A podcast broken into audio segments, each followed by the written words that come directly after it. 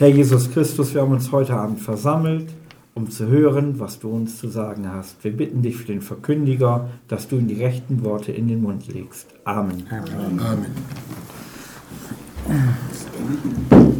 Wir schlagen wieder auf den zweiten Korinther. Wir sind ja wieder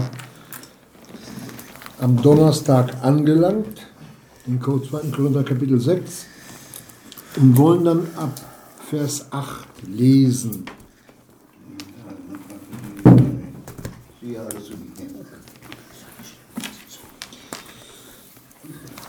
Da vorher hatten wir ja schon gehört, wie der Apostel Paulus im Kampf, in Fasten, in Reinheit, in Erkenntnis, in Langmut, in Gütigkeit, im Heiligen Geist, in ungeheuchelter Liebe, im Worte der Wahrheit, in der Kraft Gottes durch die Waffen der Gerechtigkeit zur Rechten und zur Linken, wie er sich durchgekämpft hat mit Hilfe seines Herrn.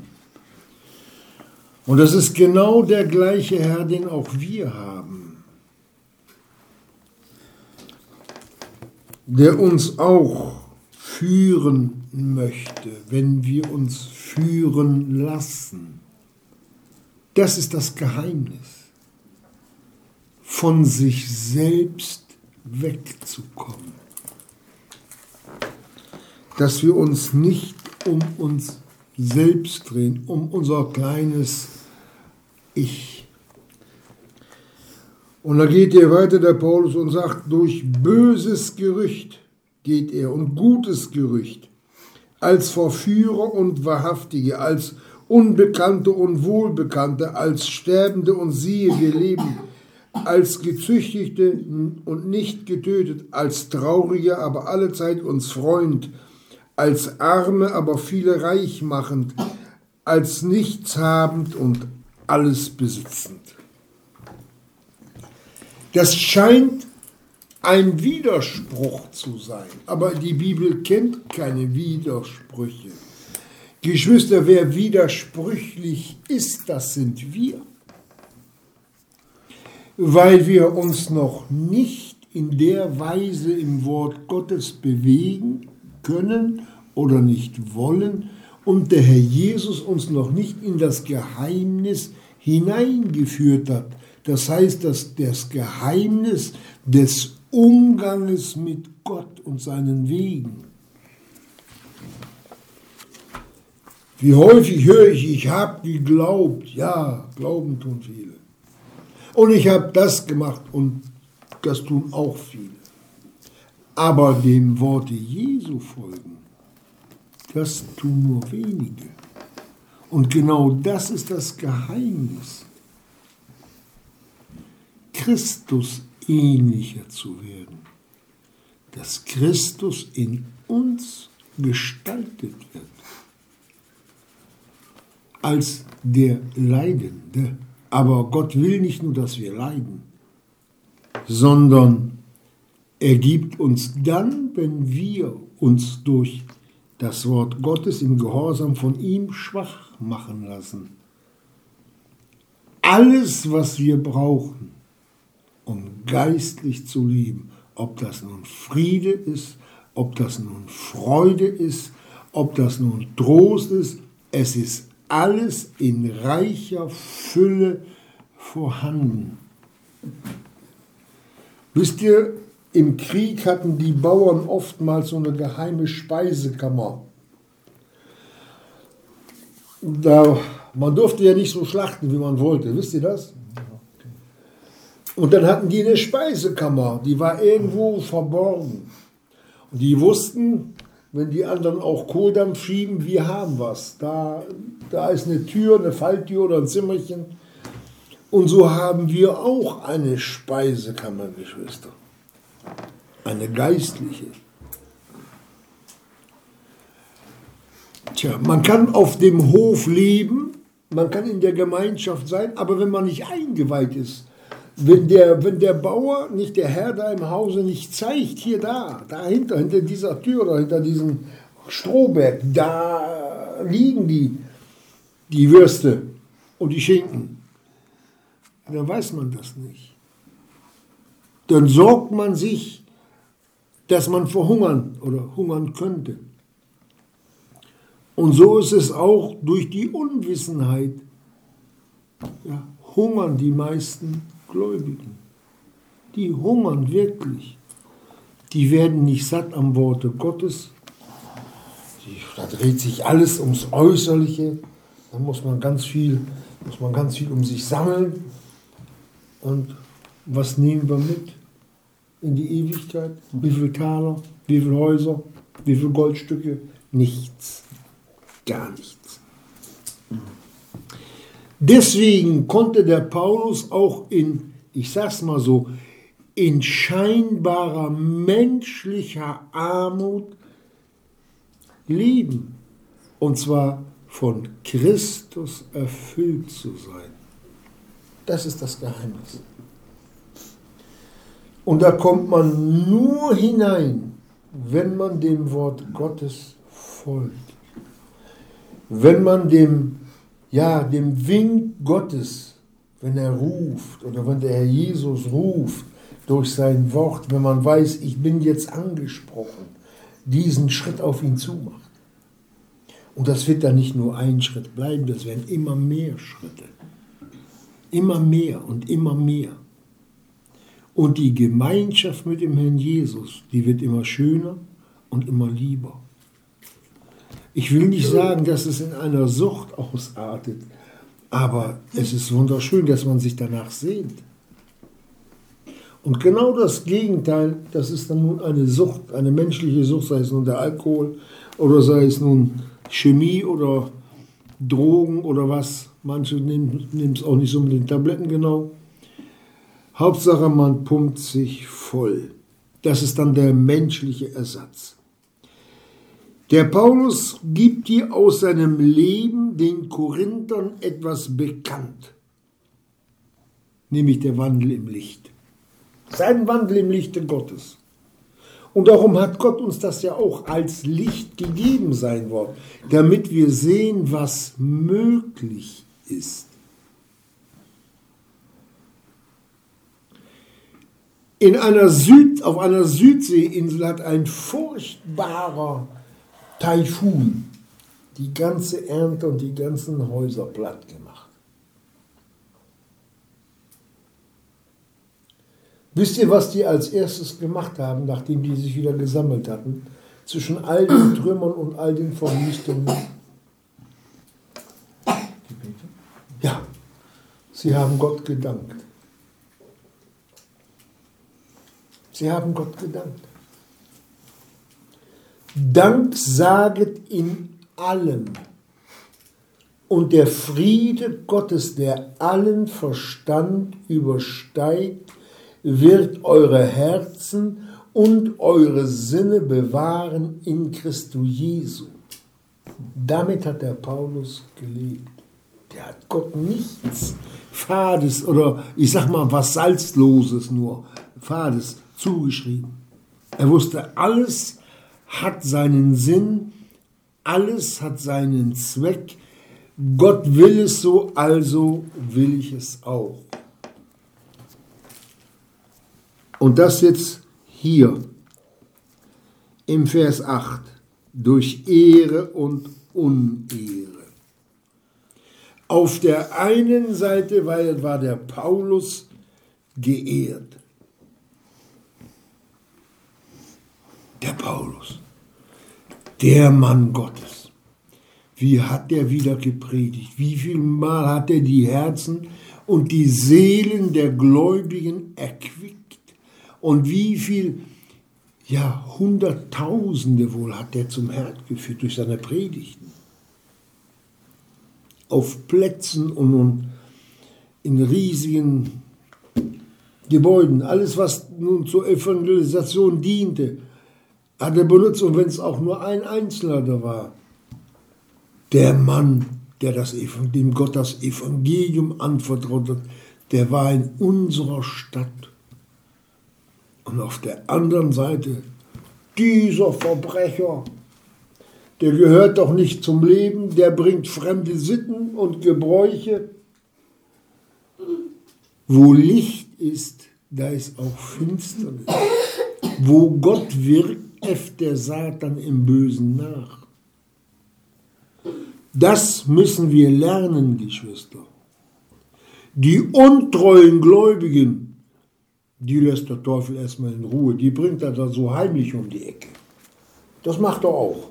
Aber die lässt er so in Ruhe, solange sie sich nicht reinigen, solange sie das Evangelium nicht weiter sagen, solange sie sich um sich selbst drehen. Lass es sich drehen, bis ihnen schwindelig wird. Die tun keinen Schaden. Und am liebsten nimmt er sich dann die Kinder Gottes, die, die er für seinen Willen dann zurechtbiegt, die dann durch böses Reden, die, die wirklich dem Herrn Jesus dienen, in Unehre bringen wollen, damit keiner von denen ein Wort annimmt.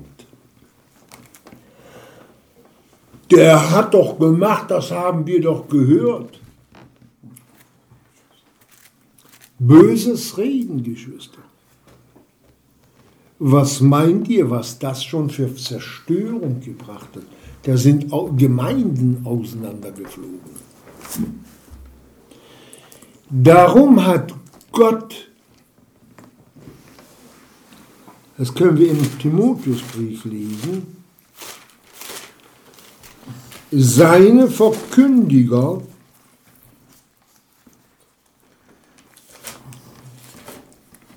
einen besonderen Schutz gegeben in 1 Timotheus Kapitel 5, da lesen wir im Vers 19 wieder einen Ältesten, nimm keine Klage an, außer bei zwei oder drei Zeugen, die der Sündigen überführe vor allen, auf dass auch die übrigen Furcht haben.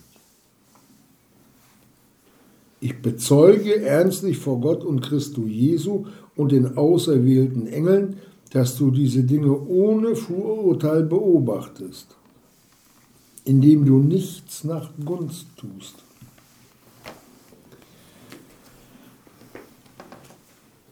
Da sitzt Gott wirklich in seiner Hand dazwischen. Dem Paulus, dem hat es nicht viel ausgemacht. Der hat es zur Kenntnis genommen.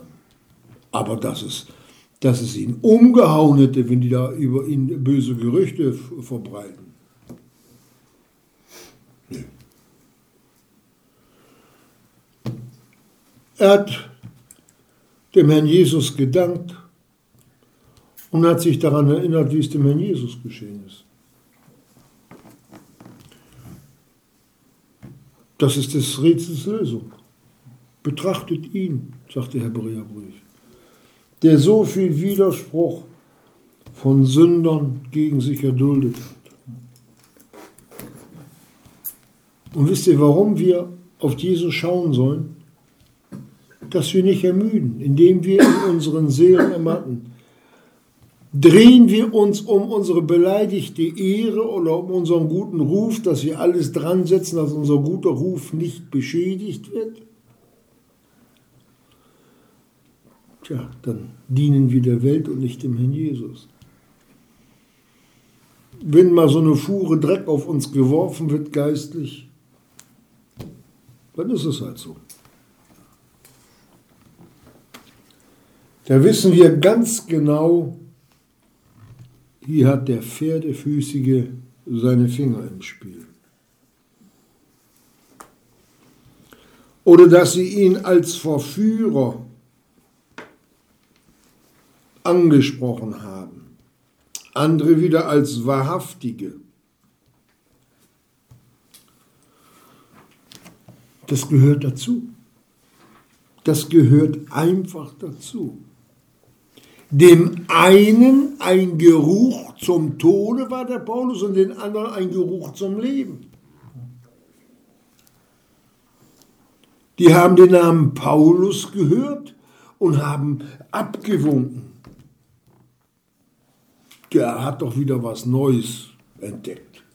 Der kommt immer wieder mit was Neuem. Wer weiß, was das für einer ist. Wir bleiben lieber bei unserem Alten. So wie mein Vater schon war und mein Opa, so bleibe ich auch.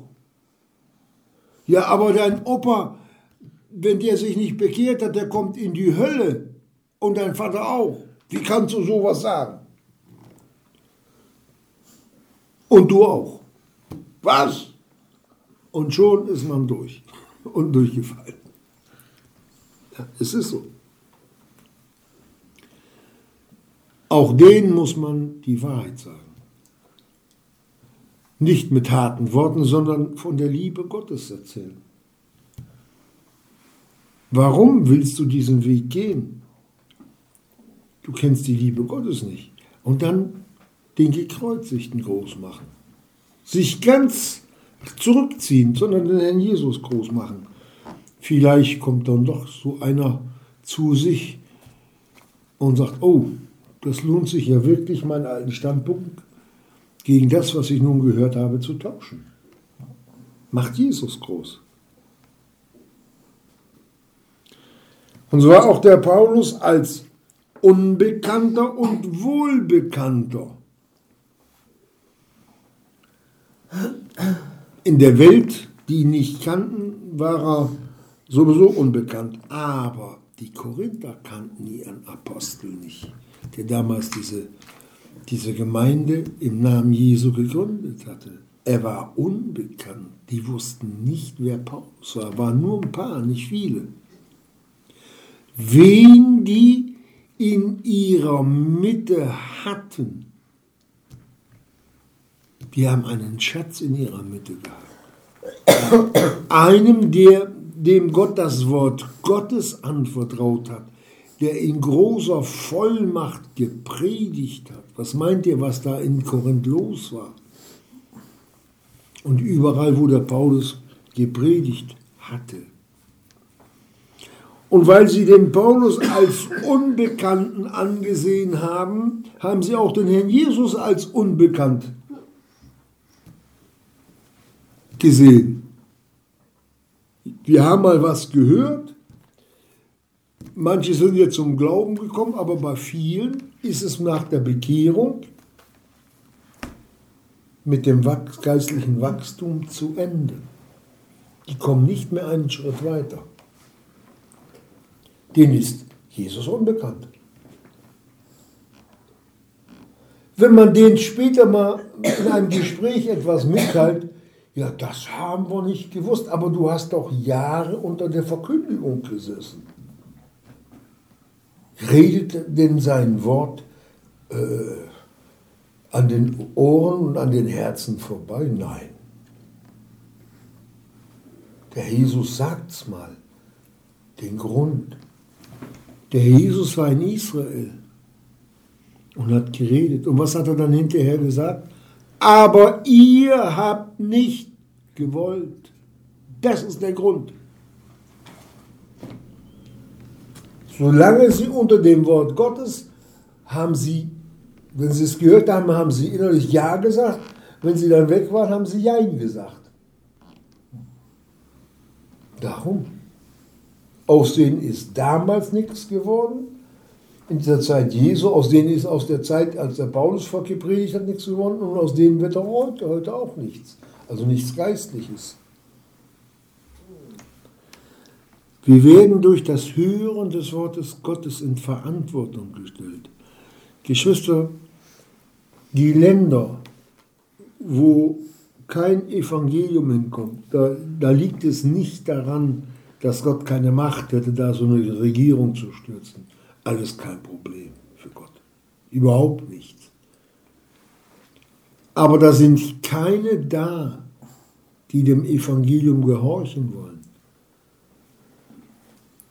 Das heißt, die sterben, ohne in der Verantwortung zu sein, einmal das Evangelium gehört zu haben.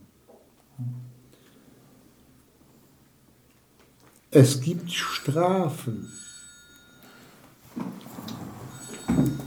in Abstufung, weil Gott ein gerechter Gott ist. selbst in der Hölle wird die Qual noch erträglicher für die sein, die das Evangelium nicht gehört haben. Es kann keiner, der das Evangelium nicht gehört haben, in der Qual sitzen, in der der Teufel sitzt. Das macht Gott nicht. Also ist es noch ein Gnadenakt Gottes, wenn Völkerschaften und Menschen das Evangelium nicht hören.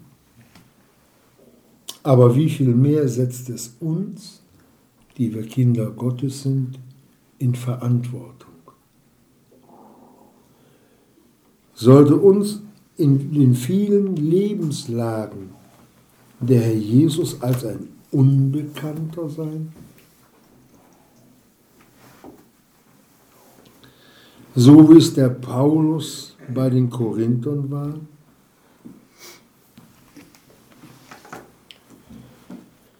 Nachdem sie, naja, dann einmal ihr Leben gelassen hatten, wir müssen ja auch alle sterben, Geschwister, dann wissen wir auch mehr, wie auch die damals in Korinth, denen dann der Brief geschrieben war, wer der Paulus wirklich war. Wer der Paulus wirklich war. Ein Geheimnisträger Gottes, die die größten Geheimnisse, die Gott seiner Gemeinde mitgeteilt hat, dem Paulus geoffenbart hat. Was für ein heiliges Gefäß dieser Mann war, sollte uns wirklich in Erstaunen versetzen. Und so einer war unbekannt.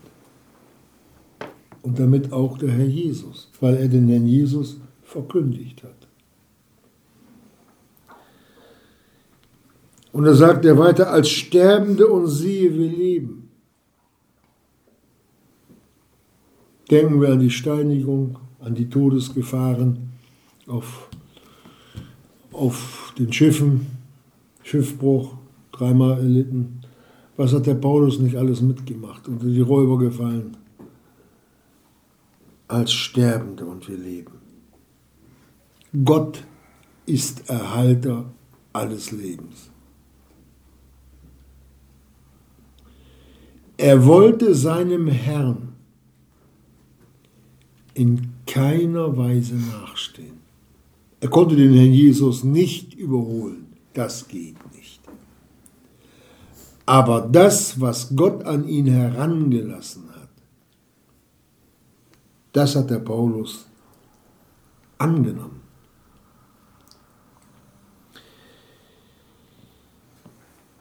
als gezüchtigt und nicht getötet. Tja, Geschwister, was hat der Paulus dabei gehabt? Hat er sich gefreut, wenn die den zusammengedroschen haben? Hat er sich gefreut, wenn er da im, im Gefängnis, im, im, im, Eisen saß? Hat er sich gefreut, beim großen Schiffbruch. Und wie groß muss seine Freude gewesen sein, als sie ihm dann mit, mit Stöcken und mit Ruten geschlagen haben? Leiden um Christi willen, Leiden um der Gemeinde willen.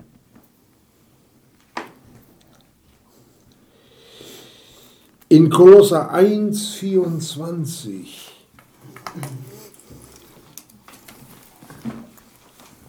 Passt mal auf, was er, was er jetzt schreibt. Jetzt freue ich mich in den Leiden für euch und ergänze in meinem Fleische, was noch rückständig ist, von den Drangsalen des Christus für seinen Leib, das ist die Versammlung, deren Diener ich geworden bin, nach der Verwaltung Gottes, die mir in Bezug auf euch gegeben ist, um das Wort Gottes zu vollenden. Das Geheimnis, welches von den Zeitaltern und von den Geschlechtern her verborgen war, jetzt aber seinen Heiligen geoffenbart worden ist.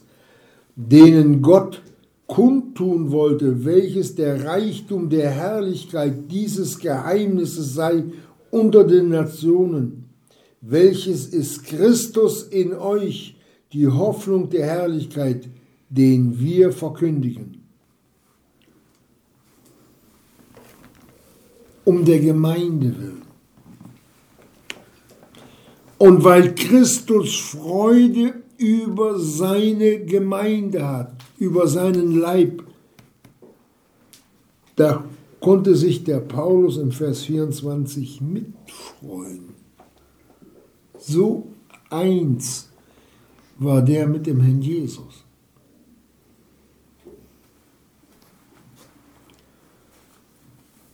Nicht? Wenn man sowas heute hört, dann denkt man, der Kerl ist betrunken. Paulus war nicht trunken, der war auch nicht unnüchtern. Der war klar und real.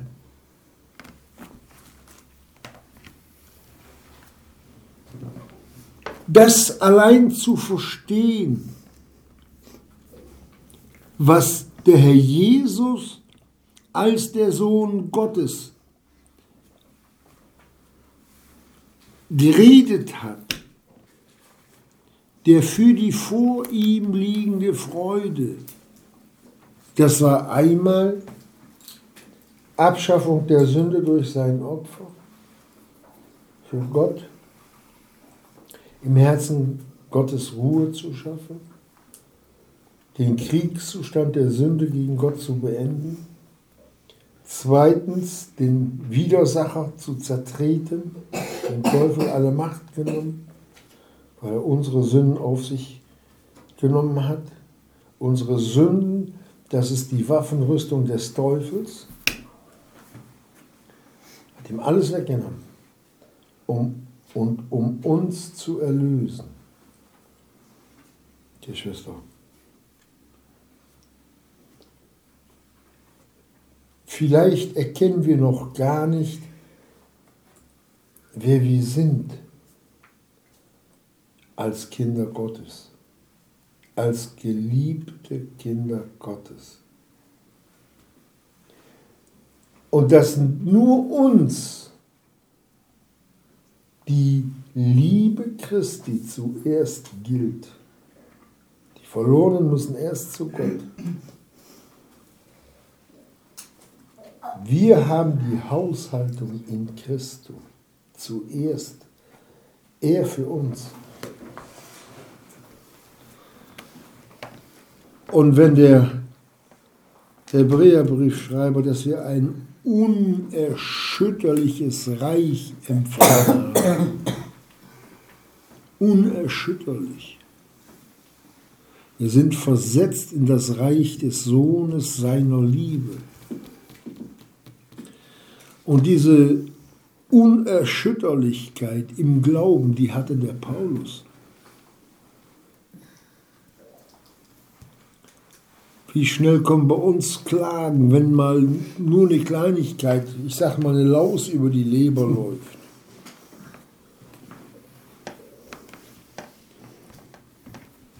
Wenn wir dann alleine sind, wenn keiner dabei ist, wenn wir innerlich ausflippen, wenn der Hammer fliegt. Ja, ja. Paulus war nicht nur äußerlich vor der Versammlung, vor den anderen, sondern vor Gott in diesem Zustand. Das zählt. Das zählt erst richtig. Nicht so tun, als ob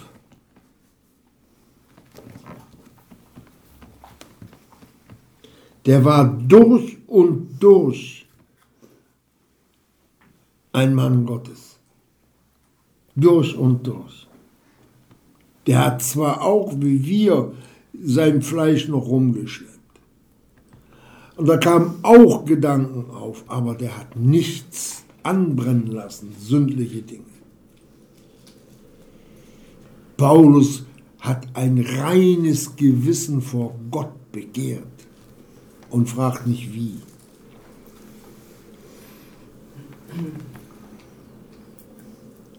Er sagt, dass er das als traurige, als ein trauriger, aber alle Zeit uns freuen, sagt er.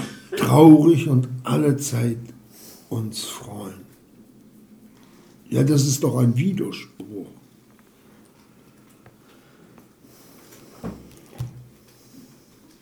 Ja, äh, wie kann man das machen? Sind bei Gott nicht alle Dinge möglich? Nur weil wir das nicht kennen, dass wir dann Nein sagen, das geht nicht? Oder weil wir es noch nicht erlebt haben, das von uns stoßen? Sagt nicht der erste Johannesbrief, wer Gott nicht glaubt, hat ihn zum Lügner gemacht? Wie kann ich etwas abweisen, von dem ich, von dem ich gar nicht weiß, dass es das wirklich gibt. Ich kann auch nicht sagen, es gibt keine Radioaktivität. Das sehe ich nicht. Ich kann auch nicht sagen, es gibt keinen Strom. Den sehe ich auch nicht, wenn er durch die Leitung fließt. Es gibt viele Dinge, die wir nicht sehen. Auch nicht die winzigen Viren oder Bakterien, die mal eben einen Menschen um die Ecke bringen können. Wir sehen vieles nicht. Aber das, das Negative, das nehmen wir auf, ganz schnell. Ich wäre jetzt mal menschlich. Was behalten oder hält sich länger in uns? Wenn wir auch im alten Leben, bevor wir zum Herrn Jesus gefunden haben, einen schmutzigen Witz gehört haben, der frisst sich ein. Und das gute Wort Gottes wird so häufig vergessen.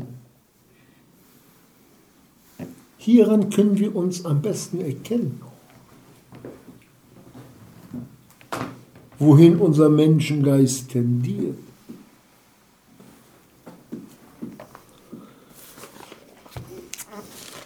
Ich gehe nochmal zurück in den zweiten Korintherbrief, Kapitel 1.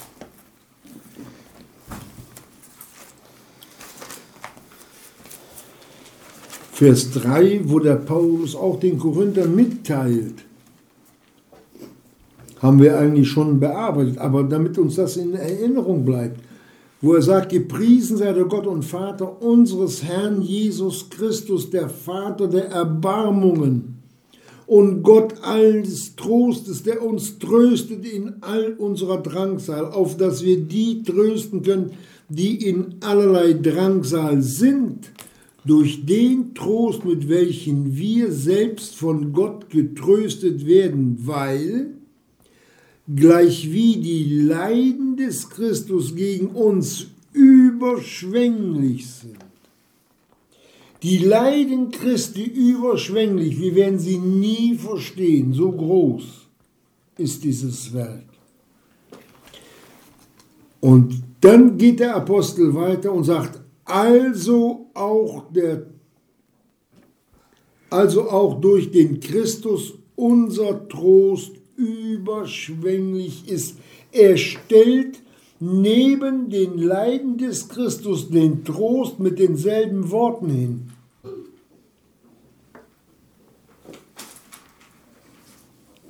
Wie hätte denn sonst der Paulus in menschlicher Gestalt alles das überwinden, überstehen, durchleiden und dann noch sagen, ich freue mich dabei, leben können.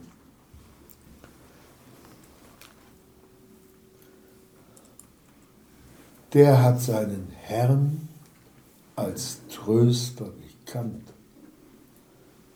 Das ist das Geheimnis. Der wusste, mein, mein Herr Jesus und ich, uns kann nichts dran. Er lässt sowieso nicht von mir los und ich habe mich gleich an ihn festgebunden. Er hat ja selber von sich geredet als Gefangener Christi Jesu. Umso mehr, umso dichter ich beim Herrn Jesus bin, umso mehr, das ist das Geheimnis, werde ich getragen. Das ist eigentlich das Geheimnis des Paulus. Und das merkt man erst, wenn, ich sag's mal, wenn Menschen, die schwer in Not sind, wo man sagt, oder die im Sterben liegen, da geht man hin, dann erwartet man, der sitzt da nur mit todtraurigem Gesicht und der lacht und freut sich und sagt, ich gehe heim. So als ob er sagt, ich fahre jetzt in Urlaub mit Freude.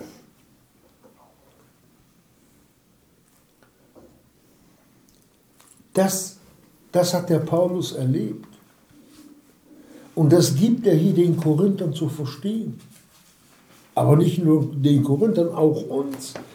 Damit wir auch, erweckt in uns die Neugierde. Herr Jesus, wie ist das?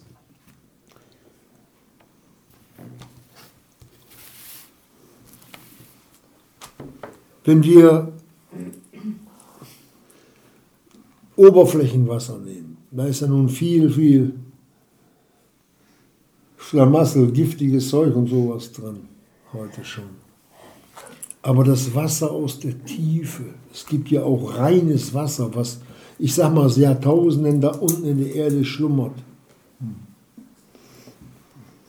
Und umso tiefer wir im Wort Gottes graben, umso ja, erfrischender, umso, ich sag's mal, umso kühler wird das Wasser. Es muss, es muss fantastisch schmecken. So ist es mit dem Herrn Jesus tiefer in seine Leiden, in seine Gemeinschaft, in seinen Willen einzutauchen.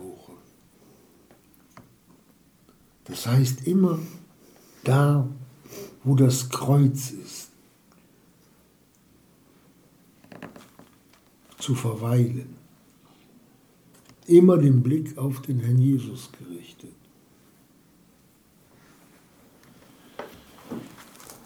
Sonst könnten wir, ja, oder hätte der Paulus vieles, vieles nicht erleiden können.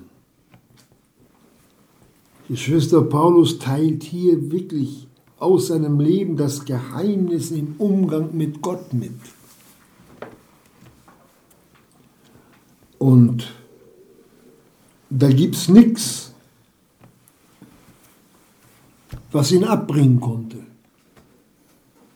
So groß ist ihm der Herr Jesus geworden. So gewaltig. In Apostelgeschichte 9, Vers 16.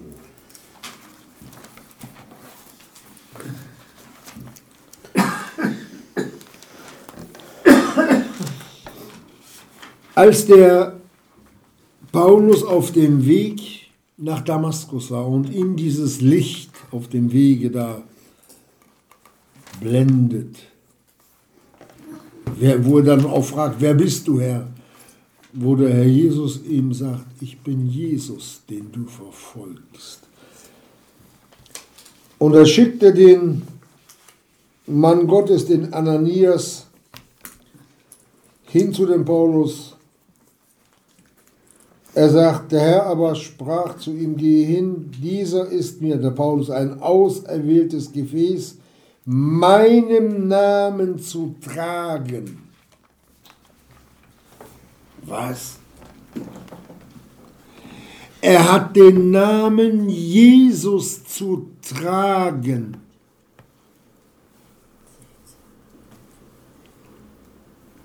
als vor Jahren der norwegische Kronprinz bekannt gibt, dass er heiratet, da hieß diese Frau Mette Marit oder so, hatte einen Sohn, vielleicht sogar noch einen unehelichen Sohn, ich weiß es jetzt nicht, aber sie war ein bisschen verkokst. Und jetzt darf sie den Namen königliche Hoheit tragen.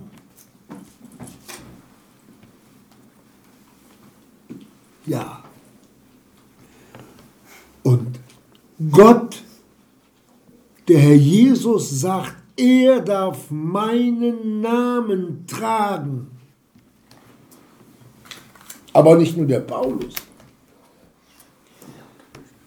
Wie sagt es einmal?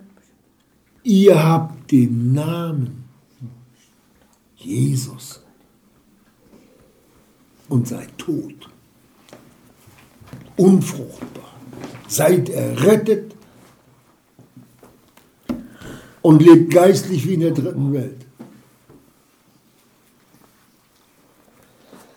Dieser ist mir ein auserwähltes Gefäß, meinen Namen zu tragen, sowohl von Nationen als Königen und Söhnen Israels. Denn ich werde ihm zeigen, wie vieles er für meinen Namen leiden muss.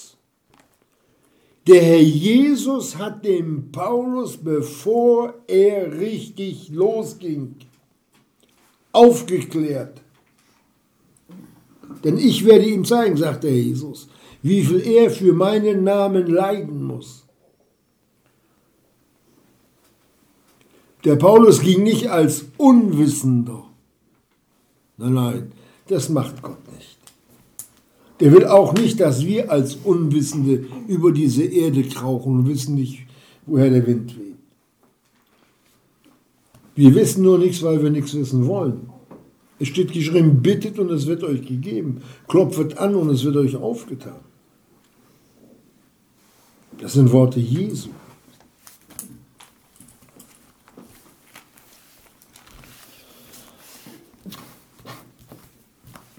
Es gibt ein Wort, wenn das Wörtchen wenn nicht wäre. Ja, wenn. Wenn der Hund nicht geschlafen hätte, der Nasen gefangen. So ist es. In 1 Timotheus 3, Vers 1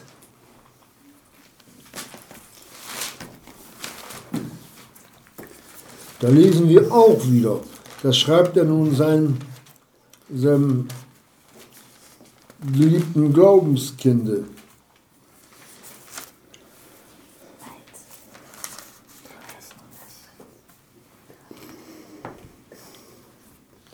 Das Wort ist gewiss, wenn jemand nach einem Aufseherdienst trachtet, so begehrt er ein schönes Werk. Und dann heißt es weiter, der Aufseher nun muss untadelig sein, eines Weibes Mann, nüchtern, besonnen, sittsam, gastfrei, nicht, lehrfähig, nicht dem Wein ergeben, kein Schläger, sondern gelinde, nicht streitsüchtig, nicht geldliebend, der dem eigenen Hause wohl vorsteht, der seine Kinder in Unterwürfigkeit hält, mit allem würdigen Ernst und so weiter.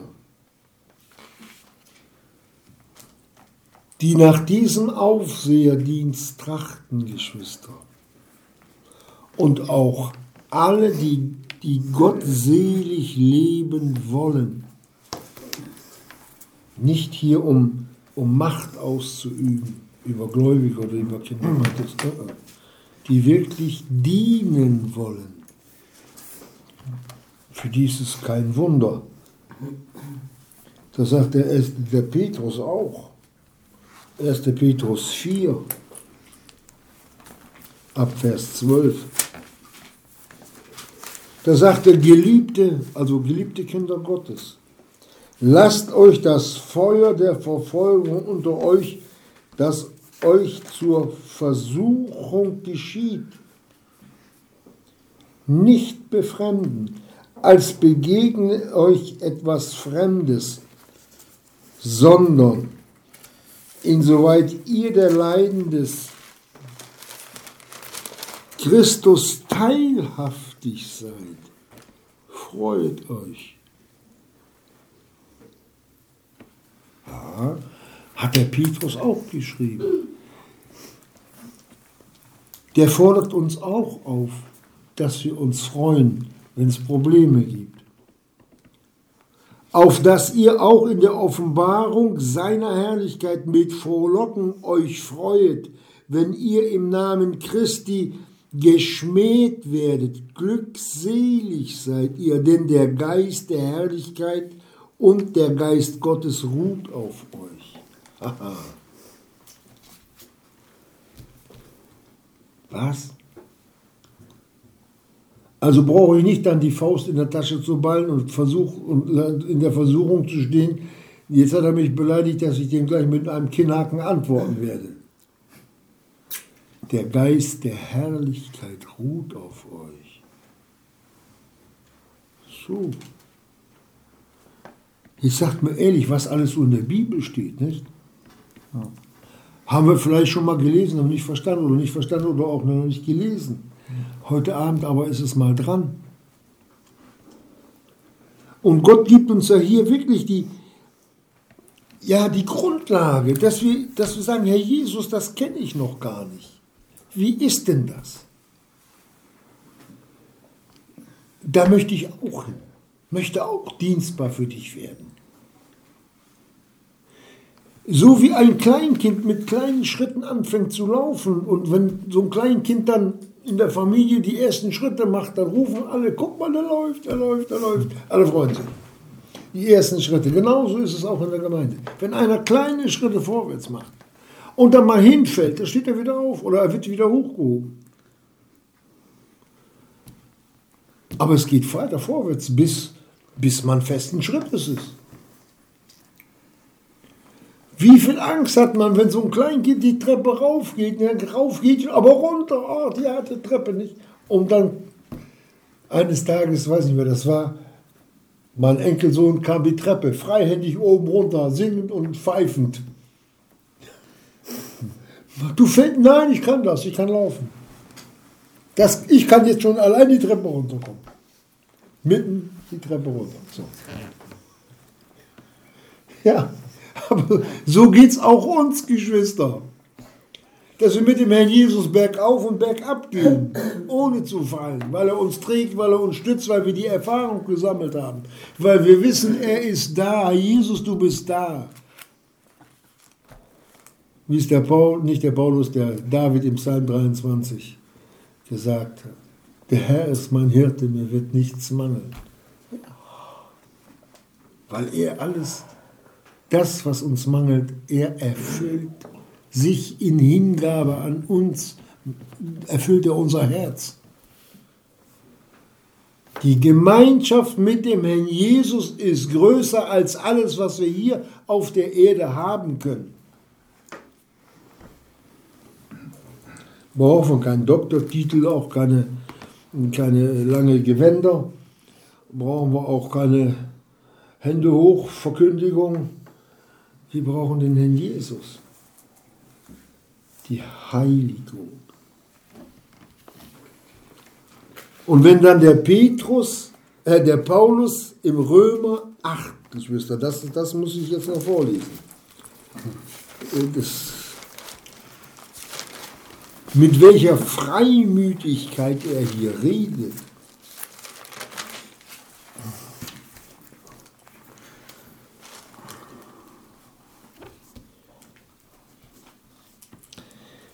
Im Vers 31. Was sollen wir nun hierzu sagen? Wenn Gott für uns ist, wer wider uns? Das hat der Paulus dann gesagt. Obwohl er unter Verfolgung, Schiffbruch und Mordversuche überlebt hat. Wer wider uns? Er, also Gott, der doch seines eigenen Sohnes nicht geschont, sondern ihn für uns alle hingegeben hat, wie wird er uns mit ihm auch nicht alles schenken? Wer wird wieder Gottes auserwählte Anklage erheben? Geschwister, wenn wir auch hier meinetwegen zum Tode verurteilt werden würden, weil wir an Jesus glauben. Die Anklage reicht nicht in den Himmel. Sterben müssen wir so oder so. Verstehen wir? Ja. Brauchen wir aber nicht. Wir leben in dieser letzten Zeit. Wir leben hier in dieser letzten Zeit der Gnade und Gott lässt nicht mehr zu als das, was wir tragen können, weil er weiß, dass wir schwach sind. Wer wird wieder Gottes auserwählte Anklage erheben? Gott ist es, welcher rechtfertigt. Wer ist es, der verdamme?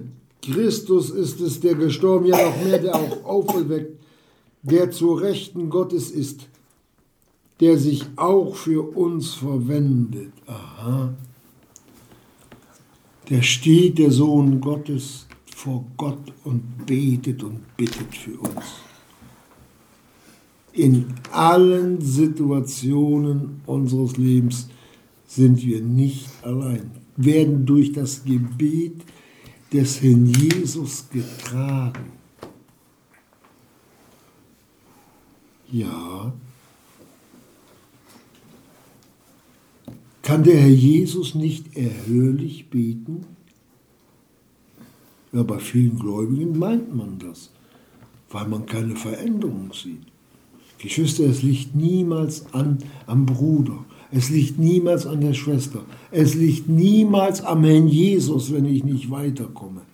Allein an mir. Ich sage noch ein Wort dazu. Gott kann alles. Er ist allmächtig. Auch der Sohn Gottes, der gesagt hat, mir ist alle Macht gegeben im Himmel und auf Erden. Aber er zwingt keinen von uns, den Herrn Jesus lieb zu haben. Er zwingt uns nicht. Liebe ist immer nur was aus Freiwilligkeit kommt. Das ist die Antwort auf das Werk Jesu am Kreuz. Wer wird uns scheiden von der Liebe Christi? Drangsal oder Angst oder Verfolgung oder Hungersnot oder Blöße oder Gefahr oder Schwert? Das hat der Paulus alles durchlebt. Wie geschrieben steht, um deinetwillen werden wir getötet den ganzen Tag, wie Schlachtschafe Schafe sind wir gerechnet worden. Aber in diesem allen sind wir mehr als Überwinder durch den, der uns geliebt hat.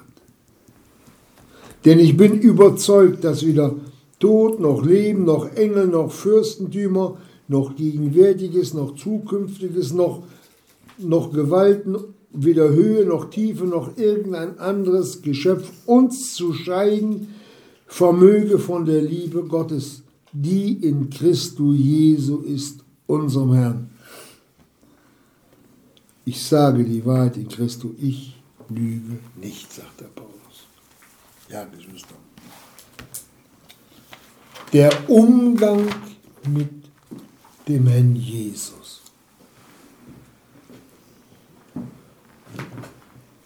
Damals, als er in Israel war, der Umgang mit dem Herrn Jesus ist heute, er lebt ja nicht zwischen uns, er wandelt ja nicht in Fleisch und Blut sondern der Umgang mit dem Herrn Jesus ist, wie du heute sein Wort lieb hast. Wenn es zu dir redet, wenn du Amen sagst nach der Verkündigung und alles so bleibt, wie es war.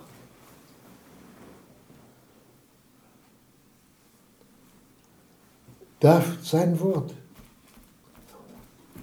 Allein sein Wort ist heute der Maßstab, wie wir mit dem Wort umgehen, ob wir uns unter seinem Wort unterwerfen. Das ist der Maßstab, den Gott anlegt, wie wir den Herrn Jesus lieben.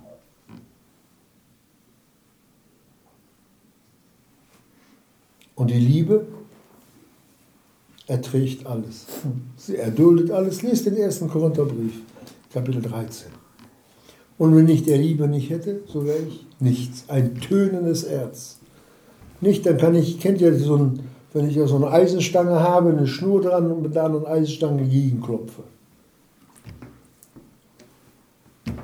Das ist dann die Musik, die aus der Eisenstange kommt. Aber die erquickt keinen, das ist nichts. Was uns Paulus heute Abend hier durch den ersten Korintherbrief, Kapitel 6 ab Vers 8 zu verstehen gibt und auch den vorhergehenden Folgen, da zeigt er seine Liebe auf, nein, er darf seine Liebe aufzeigen, die der Herr ihm dann auch noch bestätigt durch seinen Wandel. Das ist bestätigter Wandel durch den Herrn Jesus. Und das hat der Paulus nicht irgendwo auf den Zettel schreiben müssen, sondern als Brief niedergelegt, den Gott dann genommen hat und hat dann gesagt, das ist Wort Gottes. Das ist das Zeugnis, was ich über meinen Knecht Paulus euch mitteile. Und was hat der Paulus gesagt? Ich habe es schon viele Male gesagt. Seid meine Nachahmer, gleich wie ich nach Christi Nachahmer bin. Amen. Amen.